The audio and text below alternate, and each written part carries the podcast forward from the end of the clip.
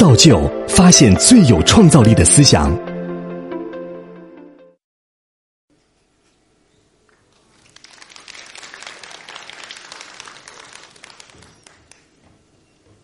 在接到造就邀请函的时候，我正在大凉山的深处，在西昌卫星发射中心。我们中科院导航卫星研制团队研制的这两颗北斗导航卫星，已经在整流罩的保护下转往发射区。这是我在当时用手机拍摄的一张照片，这个天空蓝的都不太像话。那么，在转入到发射区之后，我们的卫星呢，就和火箭一起静静地矗立在发射塔上，在等待着临射前的各项检查和最后点火的一个指令。就在八天前，呃，一月十二号早上七点十八分，我们国家呢用一箭双星的方式，成功的发射了这组北斗导航卫星。在卫星随着上面级分呃飞行三个半小时之后，在当天中午。我们的卫星和运载上面级顺利的分离，接下来的话呢，这两颗卫星就继续奔赴到他们既定的工作轨道上。在完成在轨测试和入网的验证之后，这两颗北斗导航卫星将为我们全球的用户提供服务。在我们的传统认知里，北斗是这样的，它是由天枢、天璇、天机、天权、玉衡。开阳瑶光，我们古代人很有想象力，他们把它想象成一个摇九的斗形，我们称它为北斗。那么，利用北斗七星和北极星，我们来判断春夏秋冬，也来辨辨别自己所处的位置。那么，在今天我们所说的北斗是这样的，这就是我们中国北斗卫星导航系统。北斗呢，是我们国家着眼于国家安全和经济社会需要，自主建设、独立研发的这样的一个全球卫星导航系统。它由空间段，也就是我们俗称的卫星，和地面段，还有用户，在座的各位其实都是北斗的用户来组成的。它分为呃有三颗地球静止轨道卫星，也就是 GEO 卫星。有三颗地球倾斜同步轨道卫星，也就是 IGSO 卫星，还有二十四颗地球中原轨道卫星。大家都知道，北斗卫星导航系统呢，是我们国家从一九九四年开始建设的。但是呢，在这个之前，美国的 GPS、俄罗斯的格洛纳斯啊，都已经启动了他们的建设步伐。应该说，一个完善的卫星导航系统，其实是一个国家综合实力的一个。最好的、最集中的展示。美国呢，还在持续的对 GPS 的精度、对它的抗干扰能力、抗攻击、反利用能力，在持续的做工作。其实呢，也是要试图的来保持它的在世界当中的一个霸主的地位。那么俄罗斯呢，它是克服了国内的这个经济的经济上的困难，那重新恢复这个自主控制格罗纳斯，也不断的推广它的应用。那么，我们一会儿要说的这个北斗啊，是我们一个具有中国特色的、局部领先的这样的一个系统。那欧盟呢，作为美国的盟友，它也在发展自己的系统——伽利略系统。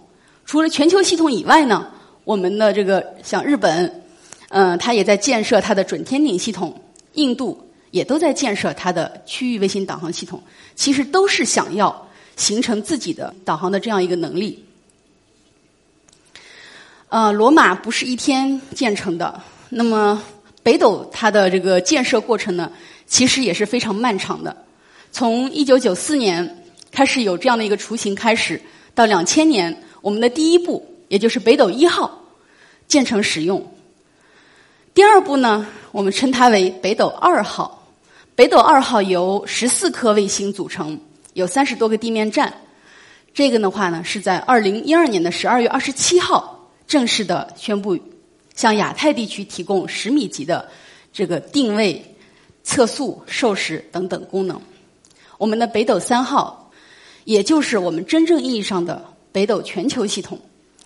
这项工作的话呢，我们是从二零零九年开始启动，在去年的十一月五号发射了我们的第一组北斗三号双星，在刚刚过去的一月十二号发射了第二组，在紧接着的今年一八年里面，我们要完成九到十次高密度的发射，发射十八颗 MU 卫星，到时候呢，我们就具备面向“一带一路”沿线国家提供服务的这样一个能力。在二零二零年，我们要完成全部的三十五颗卫星的发射和部署，具备向全球用户提供服务。通过这发射三十多颗卫星，我们就在空间织成了一座叫做北斗的天空之城。其实，从北斗二号到北斗三号，里面有着数不清的科研工作人员为之付出了艰苦卓绝的努力。但是我们不仅仅是卫星的数量从十几颗变到呃三十几颗，不仅仅是这样。那么它有哪些不一样的地方？首先，它的服务要从区域扩展到全球，它的宇航能力要从一个局部实现全球的覆盖。它还需要和 GPS、和格罗纳斯、和伽利略兼容互操作。同时的话呢，相比北斗二号。我们的精度呢也有大幅度的提升，从区域系统的十米精度，我们提升到两点五米到五米。刚才说了，这个北斗三号其实呢，我们是要用五六年的时间来跨越 GPS 二十多年走过的这样一个路程。那么我们在哪些方面做出了相应的工作呢？首先，我们北斗系统是在全球范围内的。首次实现一个混合的异构的星座，呃，美国的 GPS 和欧洲的伽略等等，它们其实都是呃地球中原轨道的卫星。那么我们北斗的话呢，它是有高轨卫星，就 GEO 的，有 IGSO 的，还有 MEO 的这样的一个混合星座，既能够实现全球的覆盖，同时由于有部分定点在我们国土上空的这样的卫星，能够为我们中国国土内提供更高精度、更好性能的这样一个服务。同时的话呢，我们还呃研发成功了我们自主知识产权的导航信号。其实我们收我们说北斗怎么提供用服务的，就是接收它的信号。那么我们这个信号，简单来说，就是同样的一个信号，我们可以在更短的时间里面提供更高质量的信号。这样的话呢，帮助我们的用户在更短时间内更快的、更好的定位。嗯，大家都知道哈，那个。时间是定位的基准，那么星载的时频其实就是我们导航卫星的最根本的一个指标。我们的北斗三号卫星呢，配备了更高精度的氢原子钟和铷原子钟。我们大家都知道，我们的机械表它是有误差的，呃，每一天的话呢，它可能会偏差一秒。那么我们的石英表可能好一点，那么每一天呢，偏差在零点一秒。但是我们星上配置的这个铷原子钟。它每一万秒的偏差在十乘以十十乘以负十四次方，氢原子钟呢精度更高，它的万秒的偏差在十乘以十的负十五次方秒。换算一下的话，就是我们星上配置的这个钟，它在每三百万年到一千万年才偏差一秒，称它为最强大脑不过最强心脏不过分吧。那么，正是因为配置了这样的高精度的原子钟，我们的北斗导航卫星才能够提供更高精度的这个定位、更好的信号。呃，就像一个人体一样啊，我们需要有一个很强的心脏，那么我们也需要有非常畅通的咱们的这个经络。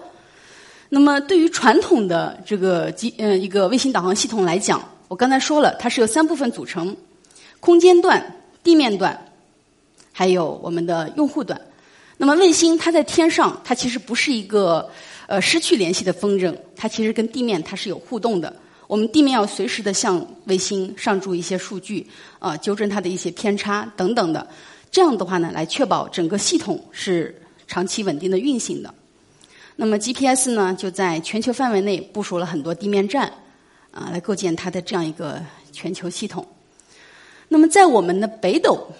从区域往全球走的这个过程当中，我们一上来碰到的第一个拦路虎，其实就是如何去海外建站。在海外建站周期长，国际上的协调难度大，等等，似乎是我们一个短期内不能攻克的这样一个难关。那么，我们的科研人员这个时候，他就把自己从地面把眼光放到了空中。我既然我不能够很容易的在其他国土上建设地面站，那么我们为什么不把这项工作放到卫星上去做呢？这就是我们北斗导航卫星的星间链路。简单来讲，其实就是通过在我们的卫星和卫星之间打通一条通道，让卫星和卫星之间能够心看心、手拉手。那么，我们的北斗导航卫星它能够实现五万到七万公里之间这样的一个链路的建立。其实今天跟大家在一块儿。我们可以有眼神的交流，我们甚至互相看得到对方。但是对于一颗卫星，它可能就两米多高，在浩瀚的宇宙，两颗星在各自的轨道上，它们相距五万到七万公里。在这种情况下，它们就是两颗尘埃。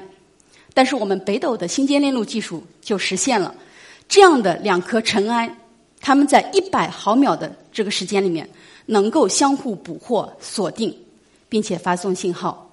它们可以经常。交互这个时间的信息，呃，交互轨道的信息。当地面我们失去地面这个支持的时候，我们这个呃北斗的这样一个基于星间链路的这样一个星座，他们能够在一段时间内，呃，通过互相的一个校准校准来维持自己的自主运行。这就是我们将来要说的自主导航的能力。当然啦。我们北斗通过星间链路织成了一张网，这张网其实也给我们提提供了很多想象的空间。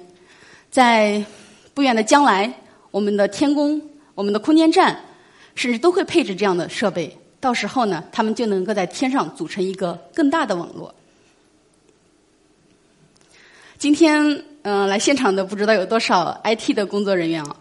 我们经常说，做软件的呢都知道。Bug 是修不完的。其实这呃这句话呢，也同样适用于我们卫星研制的这个行业，因为从我们拿到任务开始，它的后墙就是不倒的。那么在有限的时间内，我们很难去拍胸脯说我们所有的问题都出完了，我们到天上不会再出问题了，做不到。那么常规的做法就是当卫星发射开始，它那个时候功能是什么样的？它就是什么样了？假设它在轨出现问题了怎么办？对不起，没有办法，可能只能干瞪眼，因为生米已经煮成熟饭了。但是呢，在我们北斗卫星上，我们实现了在轨重构的功能。在轨重构意味着什么呢？除了固件以外啊，其他的像 CPU、DSP、FPGA，我都能够在轨重构。当我们可能有卫星到天上去之后，又暴露出一些新的问题。我可以通过将一个一个新的版本上注到天上去之后，然后呢，它来完成它系统的升级，也等于是给自己不断的打下补丁。当然，这是有错是改错。如果没有错，那假设我们的用户对我们提出了新的要求，我是不是要重新再发射一颗卫星上去呢？有了这个功能，就可以做到。我们可以。把这个新的功能在地面上实现了，测试充分了，验证了，通过这种方式上载上去，就相当于给我们的卫星也装载了一个新的 APP。现在我们大家都有很多的智能手机，我们可以有无限的想象空间。这就是我们软件的在轨赋能。刚才和大家说了，北斗的建设呢是凝聚了千千万万人的心血，我刚才都没有意识到。现在已经是二零一八了，在二零一六年的六月十六号，我们国务院新闻办公室开了一个发布会，向全世界公布了我们中国北斗卫星导航系统这份白皮书，也明确了我们北斗的建设步伐。当时就说要在二零一八年发射十八颗 MU 卫星，在二零二零年我们要完成全部的三十五颗卫星的发射，向全球用户提供服务。当时我们觉得这是多么遥远的一件事情。可是呢，二零一八已经来了。基于我们在天上的这样的一个北斗系统，再加上我们北斗地基增强系统，我们能够实现区域的厘米级定位精度。全国范围内的分米级定位精度和全球范围内的米级定位精度，有了这样的一个基础，这张背景这个图哈，红色的，比方说是我们本来既定的一个路线，但是呢，我们传统的导航经常会导着导着，黄颜色的会把我们往水沟里导，但是呢，将来这个情况就不会再发生，我们会实现更高精度的这个定位。啊，我们中国呢是一个有着非常悠久历史的、有着农耕文化的这样的一个古国哈。我们几千年以来日出而作，日落而息。但是呢，由于我们国家幅员辽阔，这个地形地貌呢也都非常复杂，我们很难去实现这个。这个农业的这个现代化，它的这个自动化的水平啊，和西方发达国家呢，也都有比较大的差距。但是随着我们北斗系统的建成，越来越多的投入使用，那么我们的精准农业呢，也将成为可能。还有一个画面，大家可以畅想一下：白天啊，道路上这个川流不息的人群车辆，但到了晚上之后，那些不用下班的快递小哥，他们也忙碌在这个马路上。一辆一辆无人配送的车辆，基于我们北斗系统，它能够昼夜不息的在工作。也许以后等我们早上醒过来，各种各样的包裹就已经出现在我们的面前了。北斗呢，这样的一座天空之城啊，它改变了我们的生活。简单说，它改善了我们的交通状况，将会改善我们的体验，也改变我们的这个种种生活方式。从神话传说里面的嫦娥奔月，到万户飞天，到现在已经在实施的火星探测计划，嗯，人类几千年以来啊，从来没有放弃过对宇宙的探索。做个广告，这是我们单位前段时间研制的墨子号量子科学实验卫星，这是我们研制的悟空号暗物质粒子探测卫星。人类探索宇宙的脚步从来没有停止过，可以想象这个脚步也不会停止。那么，我们的北斗，它在提供为我们的地球近地用户提供定位、授时、导航服务的同时，这样的一座空一一个非常重要的空间基础设施，它也必然为我们人类走向更远的星辰大海。提供一个梦想的天梯，谢谢。下载造就 APP，观看更多精彩内容。